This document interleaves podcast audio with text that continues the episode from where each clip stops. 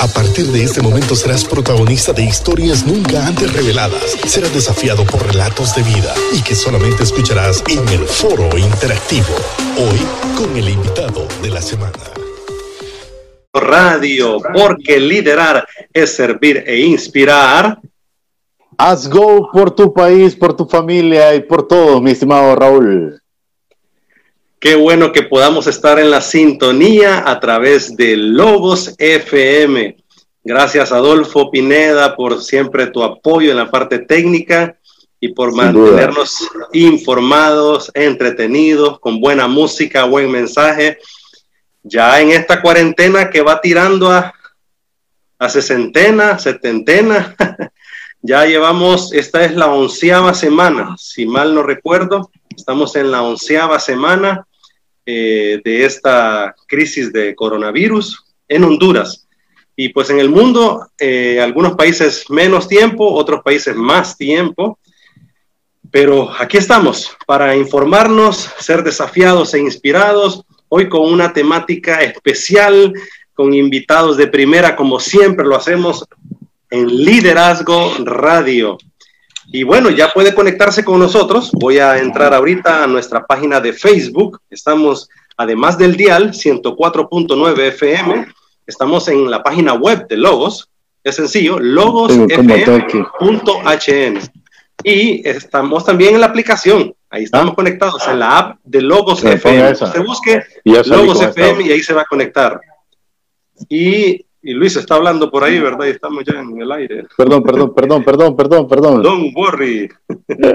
Sí, es que ahora estas cuestiones técnicas nos hacen ir y venir y a veces no sabemos cómo hacer para conectarnos de alguna manera y bueno, le entramos, ¿verdad? Lo importante es estar conectados y ya estamos en el Facebook Live.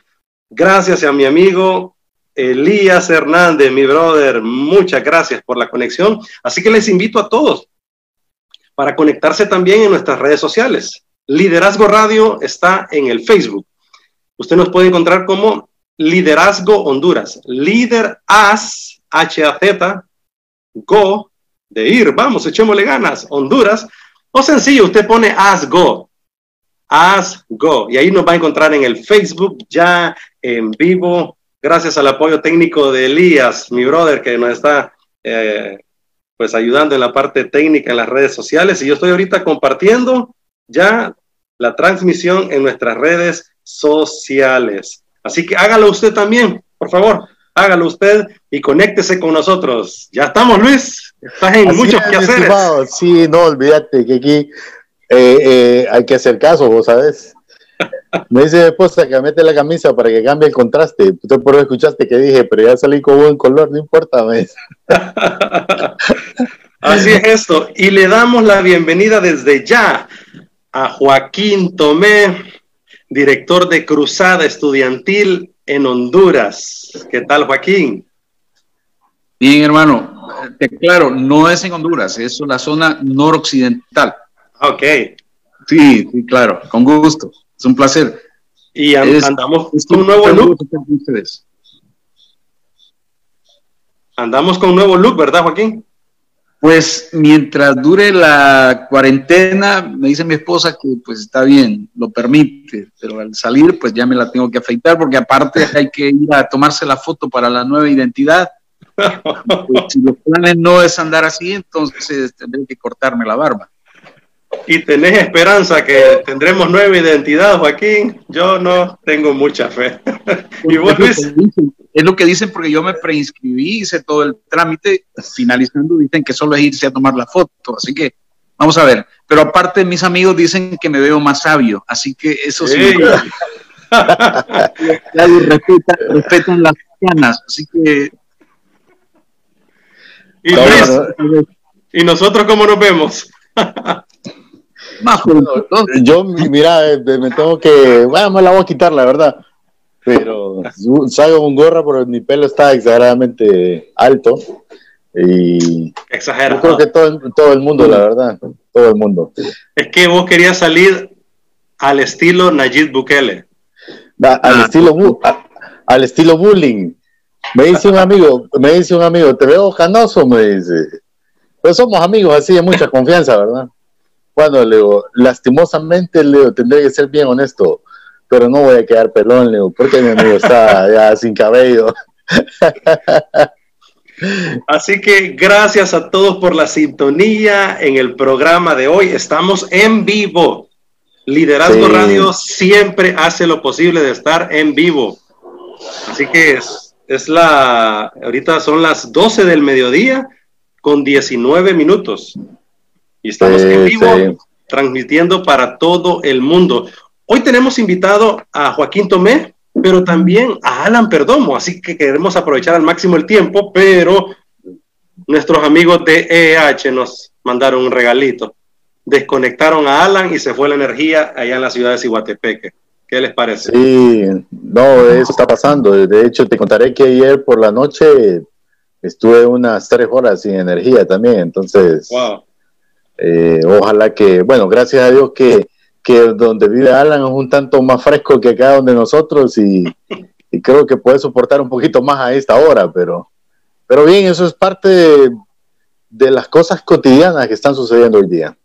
Esperamos tener una conversación y comunicación con Alan Perdomo. Él es máster en educación, teólogo, escritor, mentor de generaciones. Así que ojalá que la energía eléctrica, por favor, la EH, sea complaciente con nosotros y nos ayude con la energía allá en Cihuatepeque y tengamos más adelante a Alan Perdomo.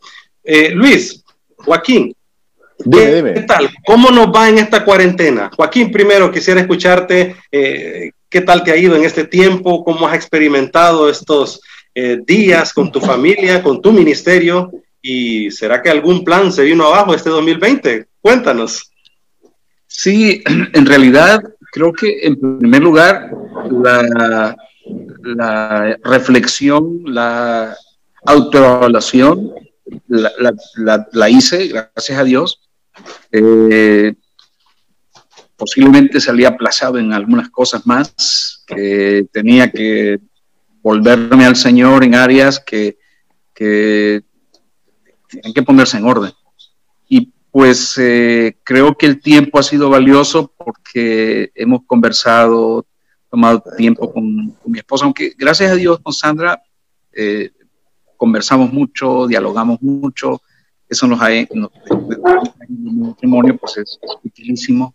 Luego también con mi hija Minur, que vive con nosotros, eh, tiempo para leer juntos, para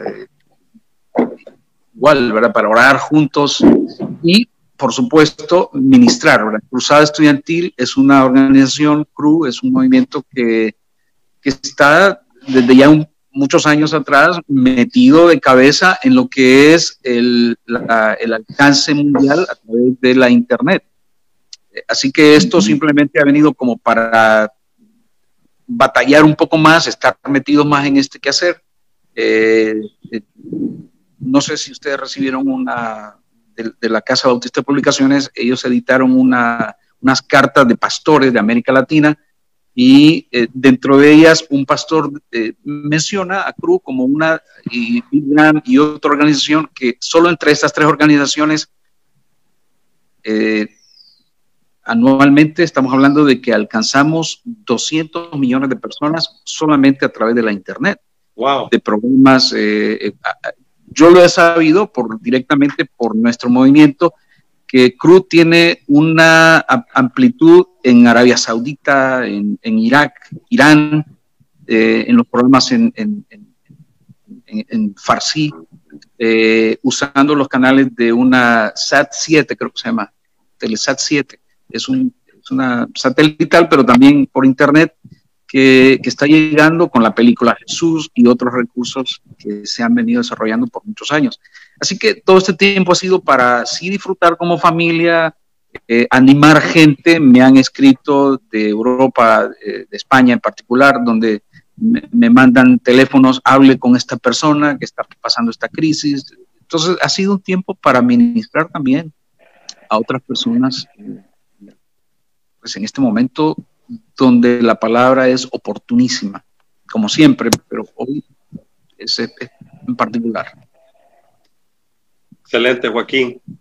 Y yo antes de que te dé la palabra, Luis, eh, primero eh, quisiera dar este programa como un homenaje a nuestro queridísimo Ravi Zacarías, que lastimosamente en estos días, pues pasó a la presencia del Señor, está en la casa del Padre.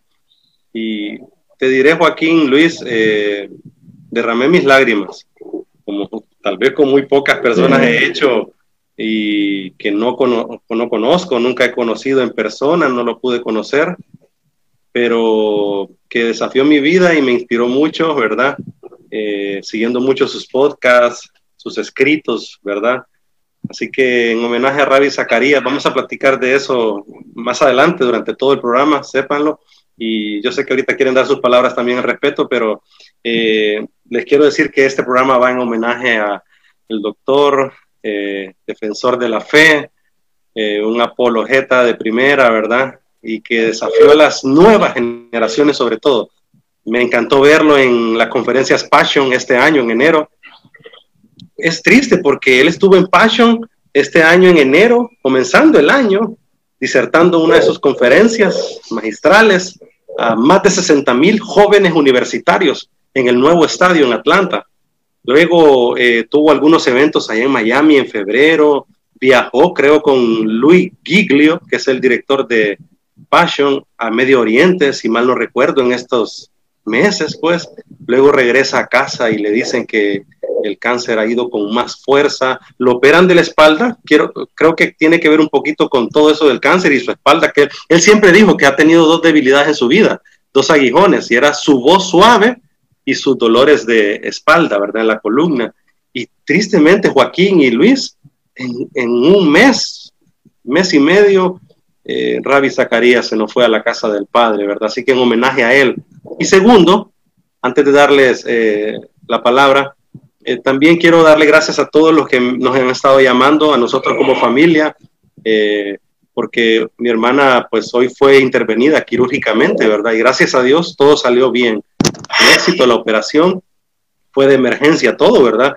Para que veamos que la vida es así, es como la neblina, ¿verdad? Va y viene. Cuando uno menos espera, las cosas imprevistas. Uno tiene todo planeado, pero los imprevistos de la vida a veces vienen. Así que gracias a todos por sus llamadas, por sus mensajes a nuestra familia. Y pues mi hermana Gina, es la menor, está muy bien, salió muy bien. Luis. Eh, ok, te escucho, esta vez tengo como un retardo, pero sí te estaba escuchando. Eh, no, la verdad que sí, pesan estas cosas que tú mencionas, pero sin embargo, eh, yo creo que, que Ravi Zacarías, refiriéndome al respecto, o sea, nos da un ejemplo de, de, de, esa convicción de que debemos de tener nosotros los creyentes, ¿verdad? O sea, del hecho de que no somos seres eh, meramente terrenales, aunque estamos ligados eh, emocionalmente a este mundo.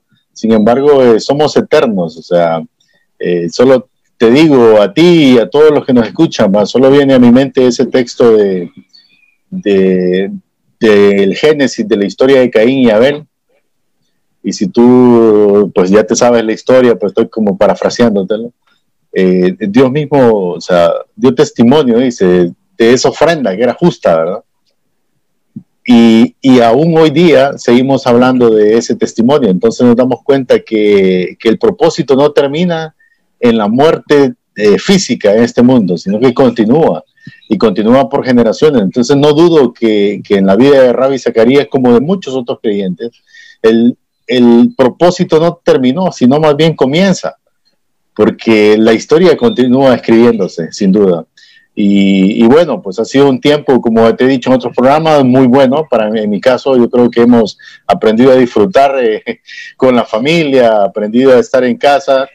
Eh, no aprendido, o sea, hemos disfrutado, la verdad. O sea, bueno, tengo la bendición de tengo niños pequeños, entonces eh, sí han habido dificultades, pero no creo que sean realmente mayores en el sentido de que tenemos que confiar en Dios y creer en Él y ese es un momento para para que nuestras convicciones de fe también puedan crecer y, ser una realidad en nuestra vida, más que una simplemente palabra eh, dicha, que muchas veces eh, decimos eh, livianamente, eh, ah, yo tengo fe, yo tengo confianza, pero hoy es el momento. Entonces, los creyentes realmente, eh, hoy día creo que Dios está haciendo algo con la iglesia y lo está haciendo desde las entrañas de la familia, sin duda.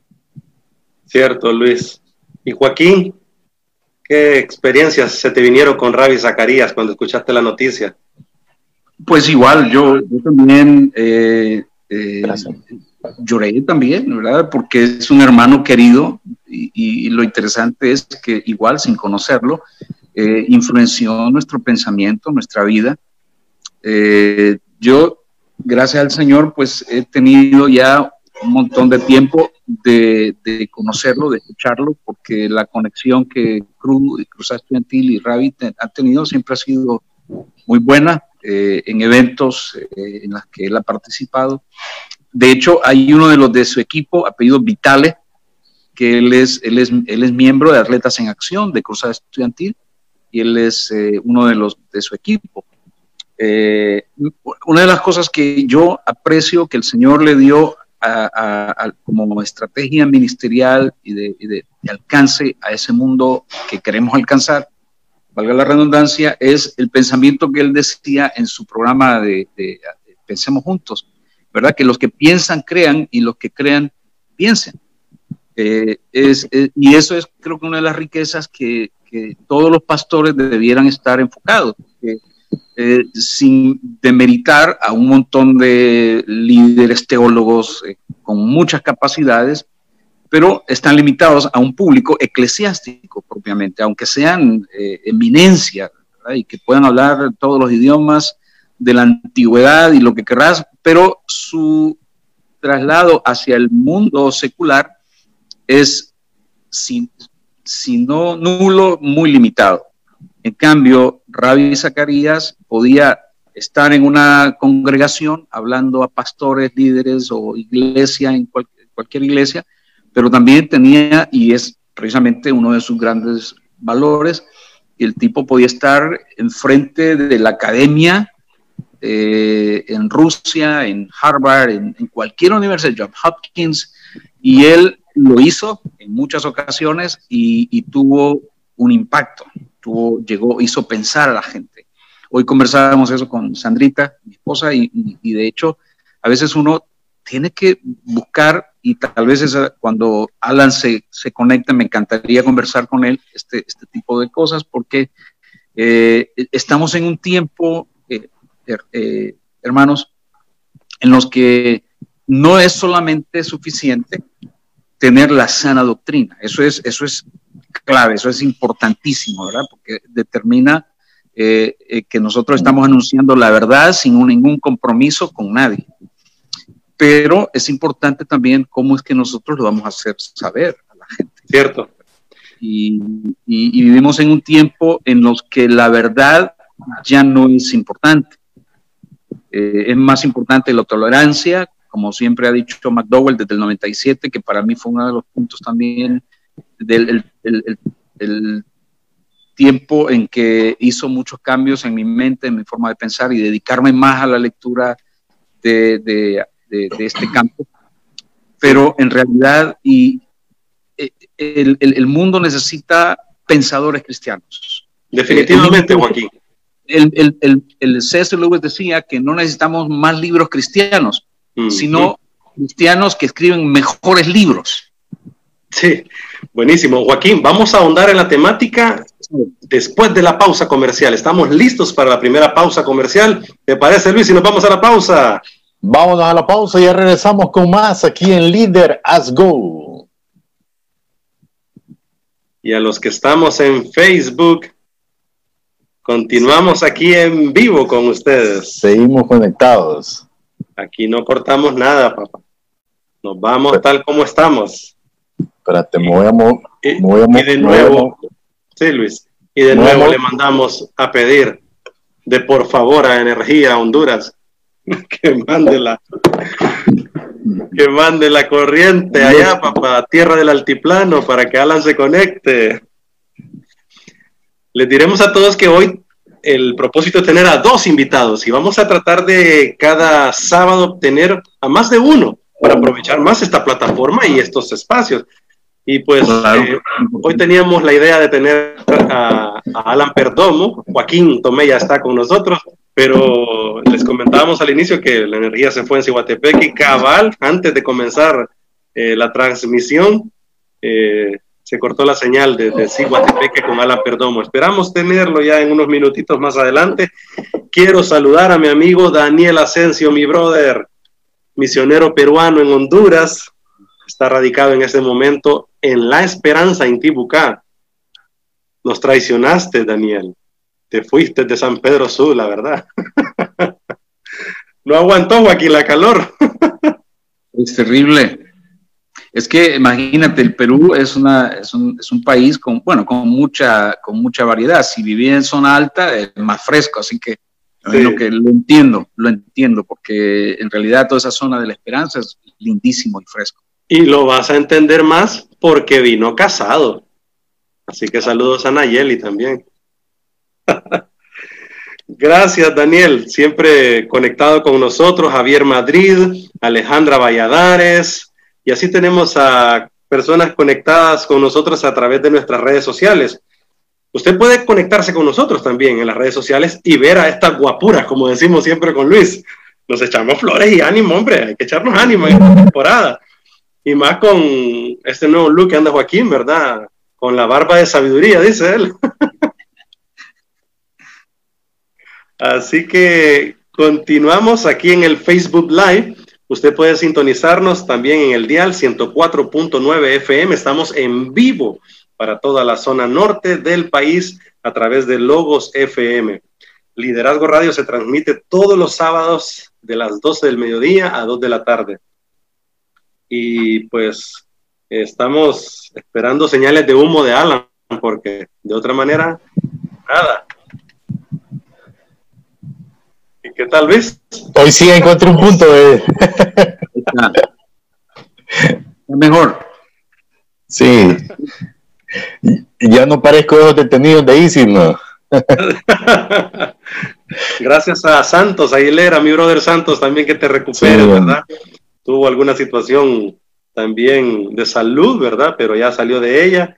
Y vamos a saludar, Santos. ¿Listo? 3, 2, 1, vamos al aire. Continuamos en Liderazgo Radio, porque liderar es servir e inspirar.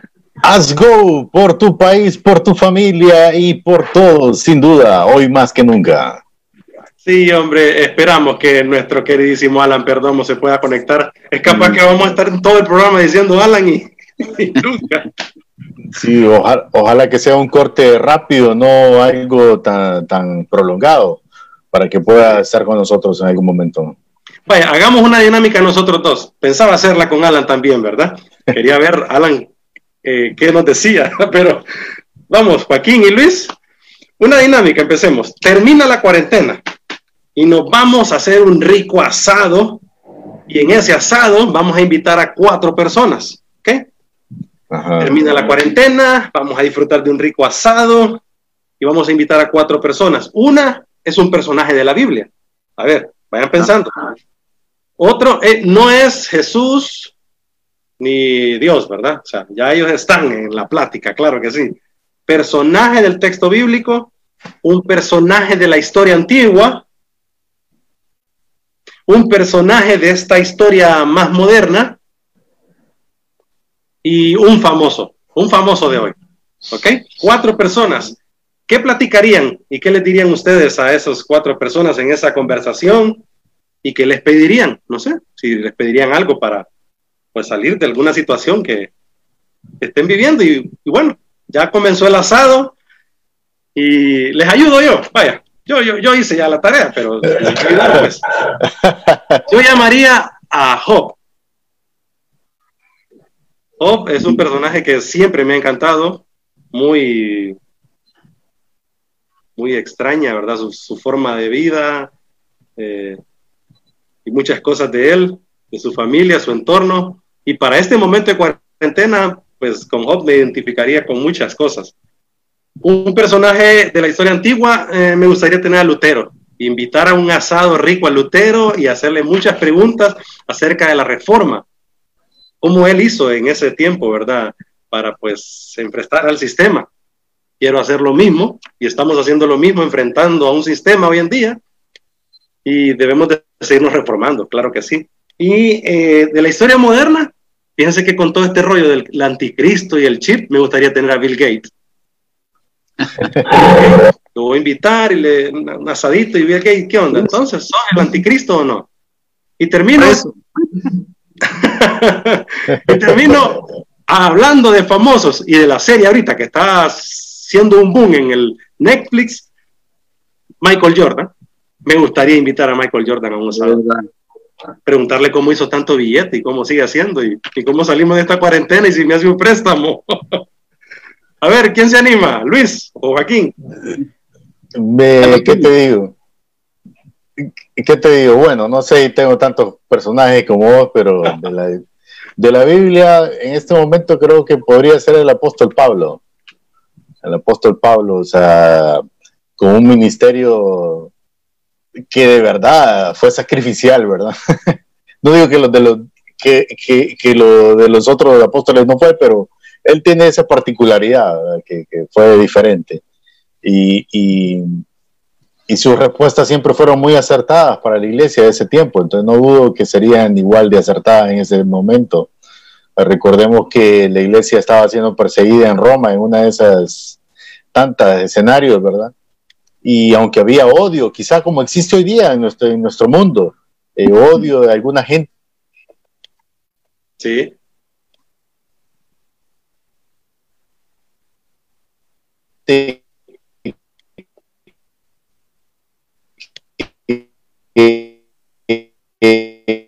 Te quedaste robotizado, mi estimado Luis, se le vuelve. Ahí, ahí estamos, ¿verdad? Sí, hoy sí ok, bueno, sí, Pablo, Pablo sería uno. Otro, bueno, Martín Lutero igual también. Eh, ni modo, ni modo, o sea, aquí no, no hay otra. Del, de la historia más acá, ¿sabes a quién me gustaría tener? Aunque ya se, se, nos fue para, para la eternidad con el Señor, me gustaría tener al evangelista Reinhard Bonky. Sí, buenísimo. Bonky, Bonky.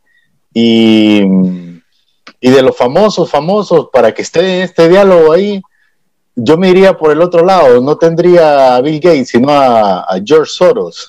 Híjole. bueno. ¿Qué hablamos? Mejor no te digo porque me voy a llevar todo el programa eso. ¿Y tú, Joaquín? Bueno, yo de la Biblia eh, pensaría en Habacuc. ¿Por qué eh, fue uno que le hizo preguntas al Señor eh, y recibió respuestas, pero él mismo llegó a la conclusión que aunque no hubiera, aunque no hubiera esto y esto otro, él iba a confiar en el Señor. Creo que Habacuc es oportuno para este tiempo, su experiencia difícil, incluso la respuesta que Dios le dio, ¿verdad? Los asirios iban a llegar y iba a ser un pueblo sanguinario y eso lo sacó de onda, pero dijo, voy a esperar. Capítulo 2 dice, voy a estar en mi, en mi, en mi posición y voy a seguir viendo al Señor, así que voy a, voy a, hacer eso. Eh, él, él, pasó del temor a la confianza. Y eso creo que es, por eso importante Habacuc.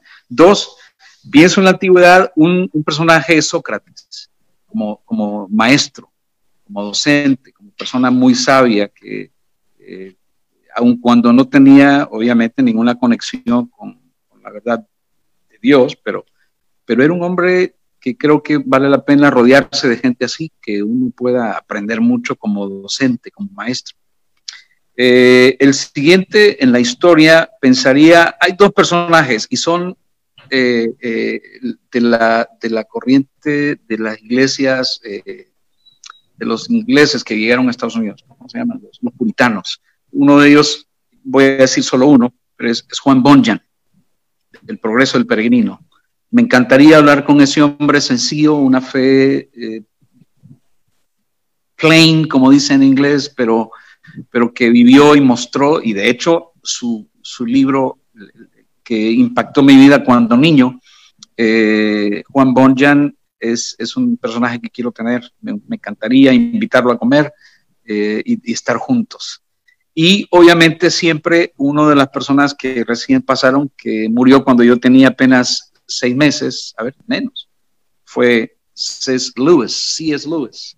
Murió el 20, yo nací en el 63, en junio, y él murió en, en noviembre del 63 pero sí me encantaría conversar con este hombre y, hacer un par de preguntas sobre sus capacidades también de, conexión, de, cómo escribió, cómo, cómo, su creatividad, algo que se me pegue de eso porque me encanta C.S. Lewis.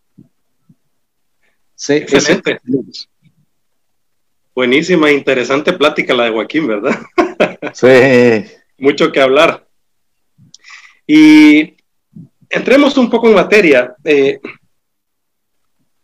no sé si eh, se ha fijado que estamos en una era muy tecnológica, pero también estamos en una era eh, de, mucho estudio, de mucha información, de conocimiento. Y entremos un poco al tema de educación. Yo sé que Joaquín trabaja mucho en esa área, con universitarios, con colegios también, y su ministerio gira en, en derredor de eso. Eh, Luis y Joaquín, eh, hoy estamos viviendo muchos retos en el área de la educación. Eh, mi hijo, por ejemplo, tiene siete años y está recibiendo clases en Zoom. Zoom es ahorita la aplicación del momento, ¿verdad? Para comunicarse y hacer muchas cosas. ¿Cómo ves el futuro de la educación en nuestro país y en el mundo? O sea, y cómo podemos ayudar a los padres de familia que nos están escuchando para enfrentar esta situación que estamos viviendo en la educación. O sea, ya realmente no debemos de esperar que el colegio, que la escuela le enseñe, eduque a nuestros hijos. Realmente los padres deben tomar un papel preponderante en esta situación. ¿No te parece, Joaquín y Luis? Luis, porque recién hablé, entonces sería... no, bueno, el, tú eres el invitado, Joaquín. ok. Te doy la palabra. Ok, perfecto. Bueno, eh, personalmente es interesante que el mismo Sócrates tenía una descripción de las capacidades de los docentes que debían mostrar en su carácter. Y, él lo definió en tres palabras, que son etos, patos, logos. Eh, esas tres palabras en realidad definen a un docente, a un maestro con esto de, esta crisis, de esta situación que vivimos, en la que estamos metidos, eh, encerrados, los padres hoy se han visto en la, en la necesidad de ser maestros y están apenas ahí sí que, como, como dicen, caminando con los zapatos de los maestros y se dan cuenta de lo difícil que es organizar eh, mantener el control, mantener la disciplina de estudio, de hacer pensar a los niños para, que trabajen y cumplan con sus, con sus tareas eh, académicas. Entonces los papás en esta situación están aprendiendo que no es fácil ser maestro, o sea que es una ganancia, creo que es algo muy importante que de alguna forma también va a contribuir pienso yo, a, eh, a, la, cuando nos pasemos la transición a la normalidad, no a la nueva normalidad, sino que a la normalidad, porque es una transición que vamos a pasar para la, normalidad, eh, pero ya será una normalidad mejorada porque habremos aprendido la lección y los papás pues habrán aprendido que, que el, el, papel del maestro es, es, no es fácil. Es una tarea bastante complicada. Entonces, volviendo a las palabras de Sócrates, de etos, patos, logos, eh, eh, eso describe las capacidades eh, de la persona, del docente. No, no habla tanto de solo su conocimiento. Sí lo menciona, pero en primer lugar comienza con la palabra etos, de la palabra de, que, tiene su origen, la palabra de quiénes somos. Etos, el carácter de la persona, quien yo soy. Eso establece autoridad. Eh, si un docente tiene capacidades de un carácter, de, ser una persona consecuente, coherente con, su vida, entonces incluso nomás entra al salón de clases, establece quién es él y los niños lo saben. Y, e inmediatamente ese respeto, esta, esa eh, pues atención a lo que él va a decir, porque eso, es lo, que viene luego, eh, está basado precisamente en quién es la persona, el etos. Joaquín. Sí, señor. Vemos que esta generación tiene muy poco carácter, y no por culpa de ellos, sino por culpa del sistema en el que vivimos y de la generación de padres eh, que realmente no tomaron responsabilidad en sus hijos. ¿No te parece, Joaquín? Sí, fíjate que es interesante, eh, para continuar luego con las tres palabras, pero eh, ya que mencionas eso, un autor que ya, ya falleció, que es muy buen, muy buen escritor, él de hecho estableció una organización que trabaja más en el campo de la del emprendedurismo y de las empresas y la administración es el, señor eh, eh, Stephen Covey. Él, él hablaba de que en los Estados Unidos, en los primeros 150 años como nación, ellos estaban enfocados lo que él llama en la ética, eh, volvemos otra vez, la ética del carácter. eso tenía que ver con quién es la persona. Pero fue después, en la, después de la Segunda Guerra Mundial, que la cultura americana adoptó lo que él llama, o llamaba el doctor eh, Kobe, la ética de la personalidad. Eh, la ética de la personalidad eh, tiene más que ver con principios aprendidos, cómo ser amigo estrechando la mano correctamente, cómo sonreír para ganar al público y cómo, etcétera, etcétera, etcétera, que al final la técnica es buena si tu carácter lo representa pero el peligro es que tú puedes ser un manipulador. ¿verdad? Y puedes ser un buen vendedor, pero manipulando, mintiendo, eh, que eso sucede mucho en la política y obviamente también en la, en la, publicidad. Sí, mercadeo. Porque simplemente tienes que parecer sin pasar por los procesos de ser. Entonces, si, si, no, si el etos no es una realidad, eso es lo que decía de, este señor Kobe, eh, solo la ética de la, de la personalidad eh, va, vamos a, nos van a vender gato por liebre, porque no estaremos siendo la clase de gente que debemos ser, sino que estaremos aparentando lo que no somos y, eso se da en la, en la, en, la, educación también. Un maestro puede ser simplemente ser un conocedor, ser un chambero. Y yo se lo digo a los maestros, lo digo con mucho cariño porque mi mamá es maestra jubilada. Eh, entonces, conozco los procesos, conozco las, las, situaciones que han vivido los maestros y, y pues eh, eso, yo sé cuando alguien, y ustedes también, cuando un maestro es genuino y se pone enfrente y lo aprende y sabemos que lo que va a decir vale la pena escuchar, porque la segunda palabra tiene que ver con el eh, eh, patos. patos, La palabra patos eh, es la raíz de la palabra empatía. De ahí viene la palabra empatía, donde el maestro muestra un genuino interés en sus alumnos está haciendo una labor de, de quién es, se manifiesta, porque eso es lo que el peso no es el, el título colgado en una pared, sino quién es esa persona, muestra la realidad de un aprecio y el deseo de que el alumno aprenda. Eh, entonces, la otra palabra cae por su peso, el logos, o sea, el contenido, sea matemática, sea filosofía, sea lo que sea. El, alumno, al conocer que la persona que está enfrente, su etos, es una persona valiosa, genuina, auténtica, está ahí no por chambero o porque esté esperando una paga, sino porque hace su labor, porque ama a los, a los estudiantes, entonces el logos cae por su peso. Eh, eh, entonces, eso es lo que enseñaba Sócrates. Cuando trabajamos con, alumnos, con, perdón, con maestros, es lo que trabajamos, ¿verdad? Eh, el, hecho de que ellos puedan reconocer que más que una chamba, en realidad es un llamado a servir. Y si vas a servir, hacerlo con, con realidad, con genuina eh, compasión, para que la tarea al final quede una marca en la vida de los niños. Y eso obviamente también es la de los padres. Eso podría decir. Interesante.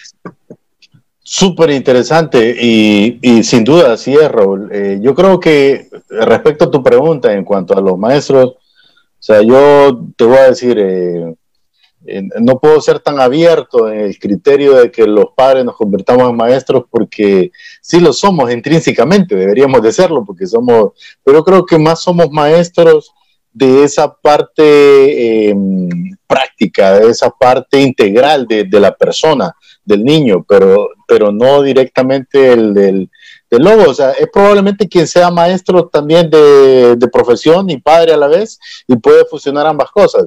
Pero a lo que me refiero es, Raúl, de que este tiempo los padres tenemos que aprovecharlo para eh, eh, demostrarnos a nuestros hijos quiénes somos. O sea, si, si realmente por cuestiones de trabajo, por cuestiones del día a día, cuando estamos en la normalidad, no nos permite el tiempo que vivimos estar cerca de nuestra familia, creo que aprovechar este tiempo que estamos cerca de nuestros hijos para eh, invertir esa esencia de lo que somos, o sea, de lo que, de lo, de, lo que tenemos realmente, de lo que Dios ha hecho en nuestra vida, pero también esas cosas buenas que traemos de, de familia, que no hay que dejarlas a un lado. O sea, creo que hemos perdido gran parte de los problemas que vivimos socialmente y más en nuestra América Latina es porque hemos perdido esa esencia. Hemos perdido esa esencia, eh, eh, hemos dejado de, de fomentar esos principios y valores que nos fueron fundados a, a una generación en, en, la siguiente. Entonces, por diferentes factores, como te dije, uno de los más grandes por el tiempo. Entonces, yo creo que ese es el principal papel como maestro de un padre. Pero si nos vamos a la parte académica, yo digo zapatero a sus zapatos, el maestro es maestro y, y de hecho si, si, hiciéramos una encuesta, te digo, con la mayoría de los padres que les ha tocado ser maestros, eh, yo sé, tu hijo está en una etapa, por el caso de Raúl, va, está en primer grado, es diferente, pero yo creo que si hiciéramos una encuesta con la mayoría de los padres, la mayoría prefieren al maestro dando clases y no ellos, o sea, más alguno dirá, eh, qué bien, porque la idea, o sea, hay, hay ejemplos, hay algunas excepciones, ¿va? Eh, como hablábamos eh, el, sábado pasado, si, recuerdas, Pablo Rosales de Salvador decía que fue un tiempo que le ayudó a, su hijo a fomentar ciertas cosas de aprendizaje. Y está bien, ese es un caso bueno, pero aislado, pero no es la mayoría. Yo creo que, los maestros tienen que dar, seguir siendo maestros, o sea, es una virtud, es algo que es de ellos, que Dios les dio a ellos. Sin embargo, también eh, apoyo el, pensamiento de Tomé, porque yo creo que los maestros cristianos, sobre todo, deben entender que tienen una misión todavía mayor.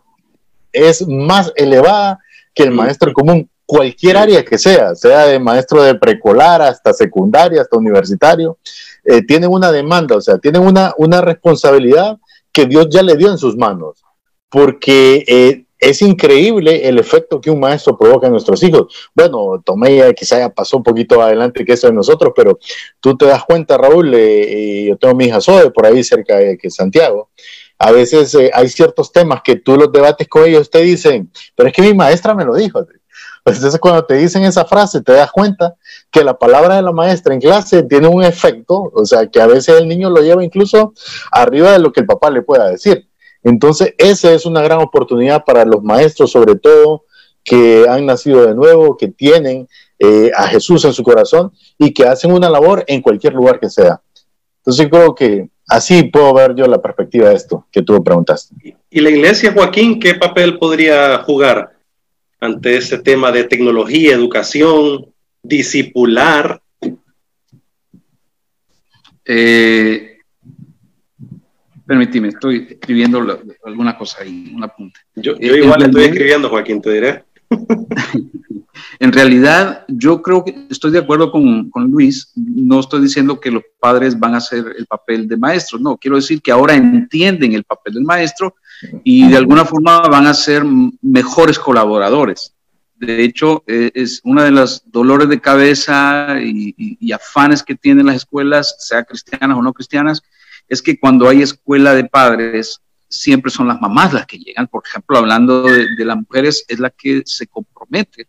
Y no es que está malo, pero eh, en la formación de un niño, el padre tiene que estar presente, puede ser, más que todo el cristiano. Entonces, el papel, en este caso, si yo, eh, y, hablando del público cristiano, que de alguna forma es nuestro primer público, a quien yo puedo animar y exhortar, y a los pastores en particular, es que deben trabajar en el hecho de que deben ser los padres de familia, deben ser, yo sé que las dificultades a veces de la labor, del trabajo, que no se les permite eh, participar abiertamente, ir a todas las reuniones de padres, pero debe estar, los padres cristianos deben ser los número uno en la, en la, formación de los niños y aprender todo lo que puedan de, de esto, de la educación nuestros hijos. Y, la educación eh, eh, no es solamente la parte académica, en realidad es el carácter, es lo que estamos enseñando. Interesante que en los Estados Unidos, volviendo al tema de, de COVID, aunque no él lo dice, pero es interesante que cuando tú te fijas, la educación en los Estados Unidos, las escuelas y la iglesia, había una, había, no había mucha diferencia. De hecho, el 80% de la educación tenía que ver con educación del carácter en Estados Unidos, en las escuelas. Eh, y luego lo otro era matemáticas, lectura, o sea, literatura eh, y todo lo que tenían que saber hasta ese momento, 1700 y pico. Pero si te fijas, el 80% de la, de, la, de la educación era la educación del carácter. Por eso este señor dice que en los primeros 150 años de vida republicana como nación fue la, la, ética del carácter. Entonces la iglesia hoy está en la misma si vamos a, decía Abraham Lincoln, si eh, lo que enseñemos en la escuela hoy determinará lo que la sociedad será mañana.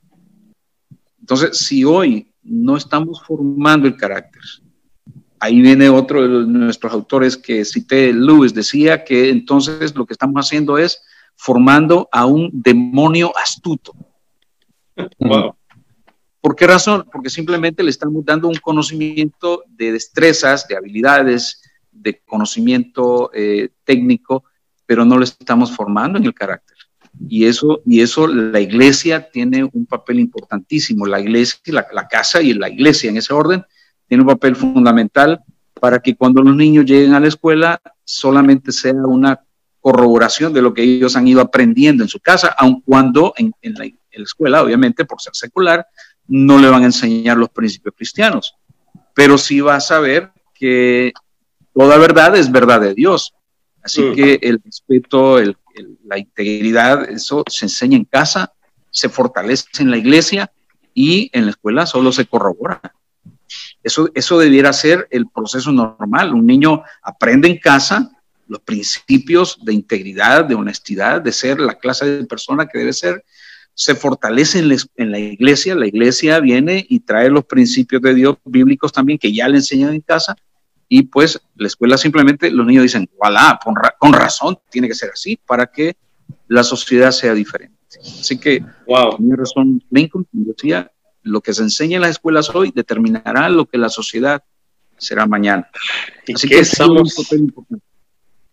Y yo digo, Raúl y, y Joaquín, sí. ¿y qué podemos hacer de cara a una realidad? A una realidad. De, yo pues trabajo en una escuela, no soy maestro, trabajo en otra área, pero eh, voy a ser franco, es una escuela cristiana, pero muchas veces te das cuenta que los papás de, de cristianos no actúan como cristianos en la escuela. Son cristianos en la iglesia. Esa es la realidad que vivimos como iglesia, ligando los dos temas que tú estabas hablando somos cristianos en la iglesia, vamos el domingo y nos saludamos y todo, pero en el día a día, me toca a mí vivirlo, eh, actúan como cualquier otra persona, incluso a veces peor que una persona que no conoce de Dios, porque se vuelven eh, eh, arrogantes, altivos, creen que son dueños de las situaciones, condiciones, y, y, da tristeza. O sea, a mí yo te lo digo, no te lo digo con rabia, no, te lo digo con tristeza, o sea, me da tristeza, porque sí. eso me, me, deja ver la realidad social que vivimos. Entonces, eso te lo puedo ligar en el sentido con lo que está diciendo Tomé del carácter. O sea, hemos perdido carácter en iglesia también, por lo que tú preguntabas. O sea, no tenemos, estamos siendo cristianos de domingo, cristianos de élite, de llevarme bien, pero el sistema o sea, la iglesia no está apartada del sistema porque somos parte de, de, de, de, la sociedad. Sin embargo, nos hemos estado yendo más por, esa, eh, por ese aparato publicitario del cual hablaba Tomé, por ese aparato eh, eh, de lo que llama la atención, que nos hemos, no nos hemos concentrado en lo que realmente importa, en la esencia de lo que somos como iglesia. Entonces, eh, de cara a esa realidad, abro otra pregunta. De cara a esa realidad, ¿cuál es el papel que debemos tomar los cristianos para que realmente las cosas sucedan? Porque no es extraño, perdón, y voy a ligarte esto, yo sé que es un tema bien, bien complejo y que estoy tocando, pero, y voy a poner otro país de ejemplo, no el nuestro, para que nadie se sienta mal. Pero muchos cristianos aplauden que Donald Trump eh, abrió las iglesias en Estados Unidos y todo, y está bien. La Biblia dice que a los que aman a Dios todas las cosas ayudan para bien, pero hay una condición real en el mundo. Hay una condición de un virus. De hecho, estuve hablando con mi hermana, vive en California, el día de ayer, y ella me dice, aquí ya todo el mundo abrió, todo el mundo anda normal. Entonces, eh, eso va a traer consecuencias, porque no es que yo las esté augureando, sino que así es. Sin embargo, eh, yo creo que también los cristianos a veces nos dejamos ir, o sea, digo, porque ponen algunos pensamientos, nos dejamos ir por esa publicidad. Sin embargo, hay que darse cuenta, o por lo menos voy a dar mi opinión. Yo creo que. Vamos a la pausa, Luis. Sí, solo termino con esto. Yo creo que Trump está haciendo eso porque quiere una reelección. Ahora, que eso nos conviene, nos favorece a los creyentes por diferentes factores y aplaudímoslo, está bien, pero no eh, comernos toda la paleta como que esa era la solución, porque nosotros no dependemos de este mundo. Vamos a la pausa, Robert. Así que dejamos en stand-by esa consulta de Luis. Interesante, ¿te parece, Joaquín Tomé? Nuestro invitado hoy director de Cruzada Estudiantil en la zona norte del país. Vamos a la pausa comercial. Quédese con nosotros. Continuamos aquí en Liderazgo Radio.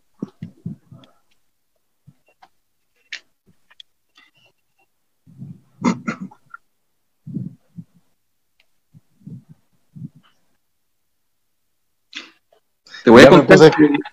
Te voy a complicado yo.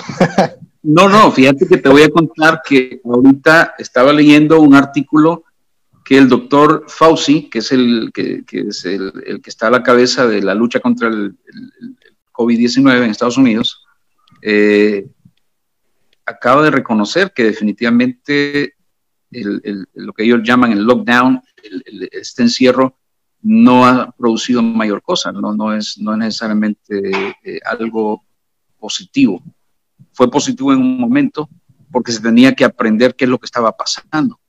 Pero eh, él, o sea, buscando en las noticias y te vas a dar cuenta que él ya lo ha reconocido. Hay también 500 médicos que acaban de escribir eh, una carta eh, reconociendo que en realidad el encierro no es tan productivo como se esperaba. Lo fue creo que en los primeros días, en el sentido de que se está aprendiendo, ¿verdad? Conociendo qué es la cuestión, qué es lo que, cómo, qué tan grave es, qué tan necesario es usar mascarillas, qué tan importante, cómo es que se, se, se, esparce esta cuestión. Y pues, eh, más bien, yo personalmente difiero en ese sentido.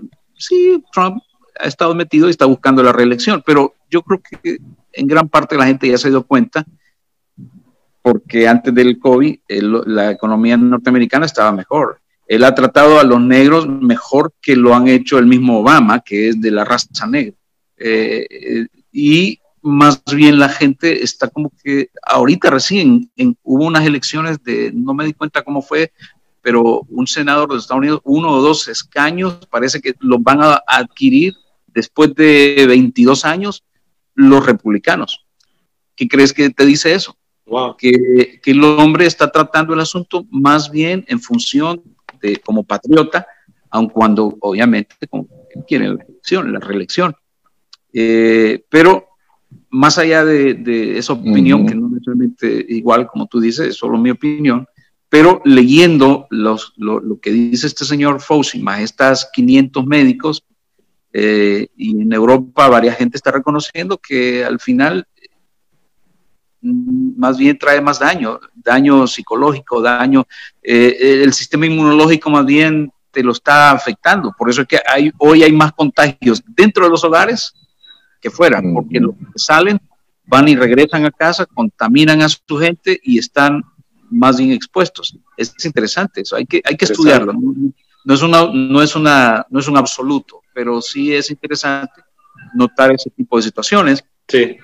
Para de alguna forma no necesariamente acusar a este hombre como que simplemente es una acción puramente demagógica de, por, tener el poder, pero me parece que hay que leer un poquito más y darse cuenta que, no todo es como el, como el mismo tipo dice fake news, te lo plantean, ¿verdad? Porque siempre lo, van a ver como el malo de la película y simplemente evaluar. Yo pienso que las iglesias aquí, porque vivimos una cultura muy diferente, eh, hay que tomar... Vamos, Raúl, 3, 2, 1, al aire, vamos.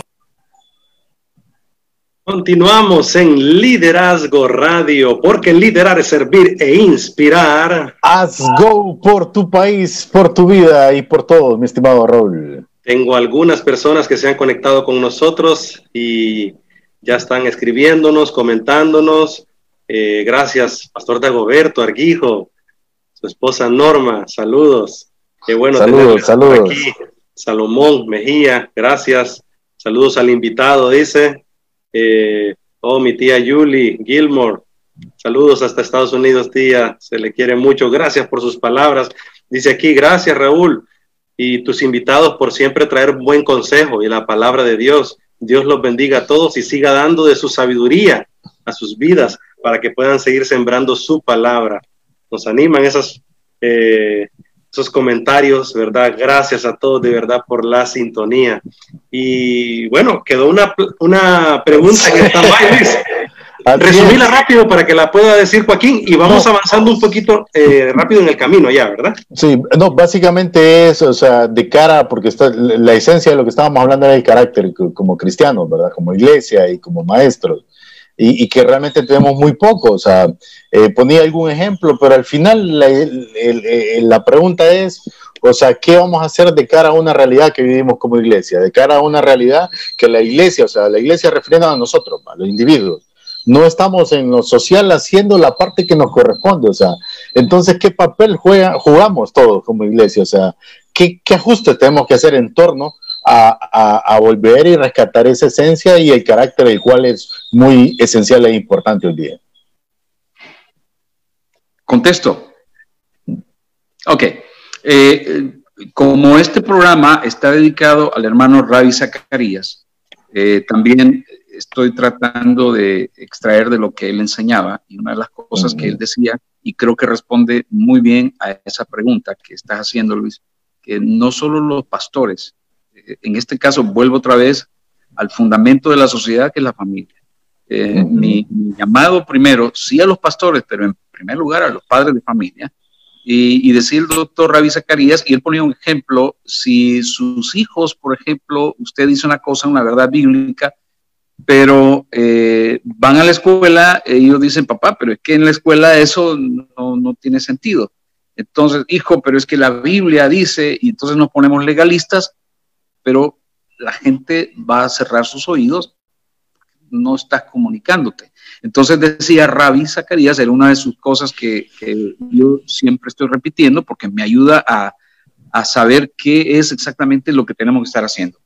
Como padres, eh, todos nosotros somos llamados a ser apologistas o apologetas, no, no solamente de, de profesión, sino que somos llamados a dar respuesta, porque la palabra apología es presentar defensa de la razón que hay en nosotros.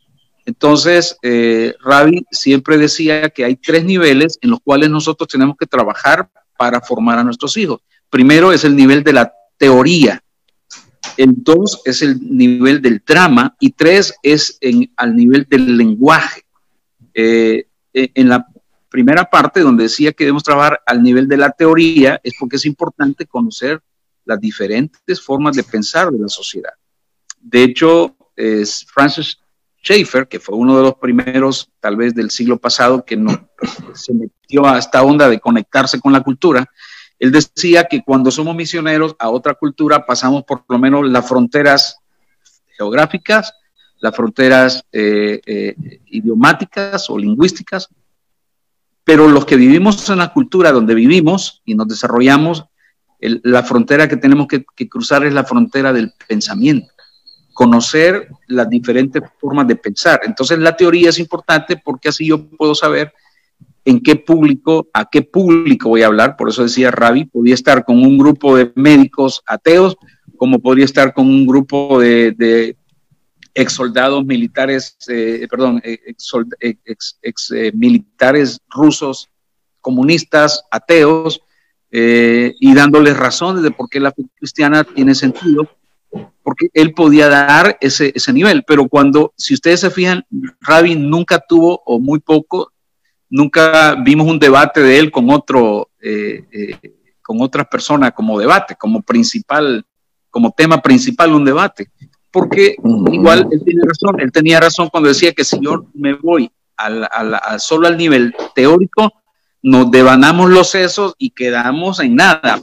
Podemos pasar años y años discutiendo sobre temas teóricos, pero no, no llegamos a nada. Pero sí es importante tener el, el cuadro, la referencia teórica para poder actuar eh, como corresponde. Dos, el nivel del drama. ¿Qué quiere decir eso? Él siempre estaba diciendo, y a este nivel, él siempre hacía una pregunta, ¿cómo creen ustedes que la gente sabe hoy más de filosofía? Y estoy citando también a Schaeffer, Francis Schaeffer. Hoy nuestros muchachos y nuestra sociedad saben más de filosofía que en ningún otro momento. Y uno dice, pero ¿a qué horas leyeron los, los sendos libros de Platón o Aristóteles? No, no lo hicieron. No lo hicieron. Lo hicieron con el drama, con la música, con el arte, con, el, con las películas, con el cine.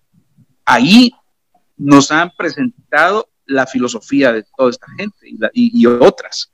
¿verdad? Entonces, el drama es importante porque el drama te plantea la verdad filosófica de una, de una, manera que se relaciona con tu vida. Entonces la gente hoy sabe más de filosofía, pero porque simple y sencillamente eh, se relacionó con el drama. Entonces tenemos que aprender a trabajar en ese nivel con nuestros, nuestros hijos. Y Joaquín. Eh, sí, señor. Te, te, te agrego algo a ese detalle ahí. Por favor. Existen tres empresas en el mundo que manejan el tema del entretenimiento. La música, el drama, cómo lo presenta en Netflix, en Hollywood, etcétera, en, en Spotify. Bueno, esta semana eh, el cantante, si podríamos decirle así, cantante, ¿va? Conejo Malo, eh, se le regresó una canción que había sido quitada por la extremada vulgaridad, obscenidad y usted cualquier adjetivo calificativo negativo que quiera ponerle, ¿verdad? Eh, se daba en una de las canciones de él. Pero esta generación gritó dramáticamente, regresen la canción, por favor. Y eso nos hizo pensar a muchos que estamos construyendo. Tres empresas manejan prácticamente el total, la totalidad del entretenimiento en el mundo hoy, Joaquín. Así es. El mismo Ravi Zacarías decía, eh, citando a un, a un escritor, de, a un cantante, decía la, la letra de una canción, no importa quién escriba las leyes, yo escribo las canciones. porque al final las leyes, ¿quién las va a leer? Ahí están en documentos. Y, y, y eso incluye el mismo texto bíblico, hermano. Mm. Eso incluye cualquier eh, verdad escrita. La gente no lo va a leer, pero sí la va a socializar a través de, drama, música, video. Eh, entonces, tenemos que ser apología en, en nivel de teoría, al nivel de drama, pero también al nivel del lenguaje eh, vivimos en una sociedad en que no podemos eh, mantenernos con la misma jerga evangélica, cristiana, porque no nos comunicamos. Hoy precisamente, y quiero hacer una, una, breve publicidad, hoy es el Día Mundial de la Evangelización de Go 2020 por Internet. De hecho, sí. así empezó, ¿verdad? Como, pero se decidió que este mes iba a ser todo el mes de evangelización Hoy es el día de evangelización, así que los animo para que ustedes puedan compartir con tres o cinco compañeros o llamé a uno de los estudiantes de la universidad, estuvimos conversando, eh, intenté comunicarme con alguien fuera también de Miami, pero no me no pudo forma de conectarme, pero estoy en eso. Todo el día yo voy a estar procurando hoy evangelizar a tres personas que, que con los que me puedo comunicar. Entonces, hoy lo estamos haciendo a miles, Joaquín. Exactamente. Exactamente. Porque la idea es movilizar 100 millones de cristianos para que podamos evangelizar cada uno de nosotros Uno, Perdón. se puede imaginar.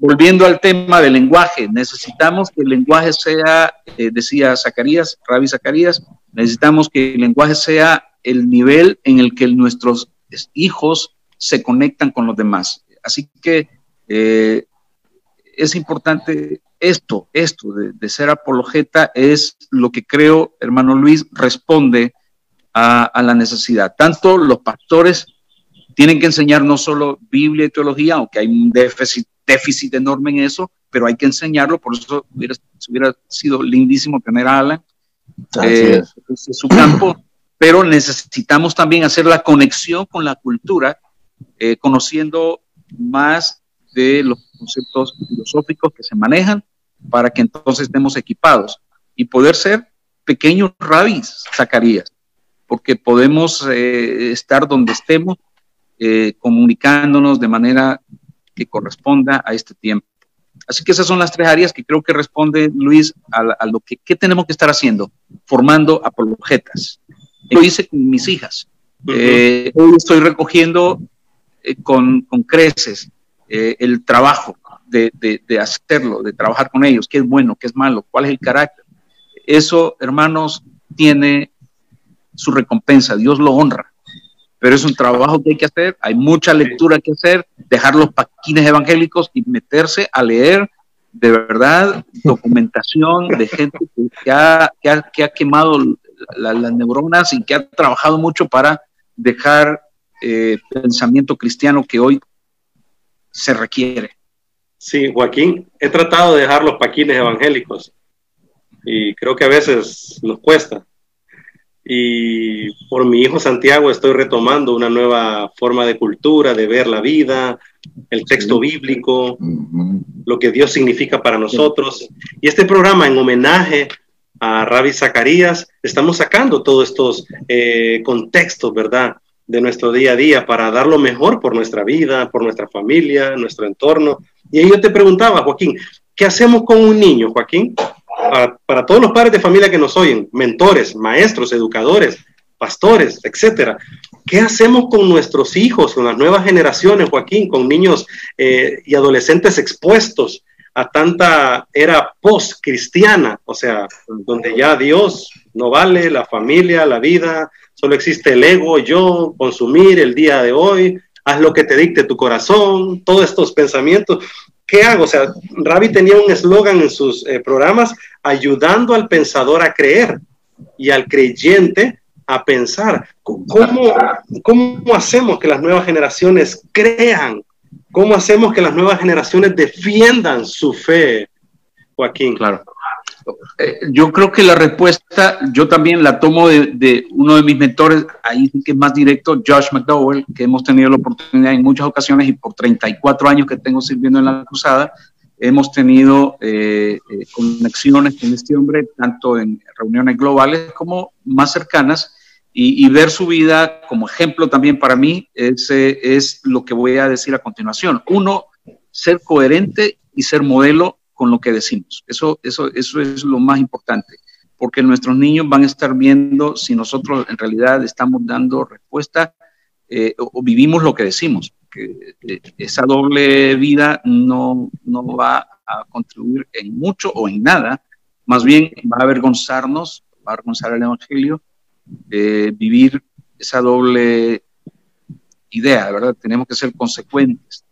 Eh, yo creo que una de las cosas que también eh, George McDowell, y yo lo enseñé con mis hijas, es recordar un principio que él ponía, tres, tres elementos que es importante como prueba de la verdad.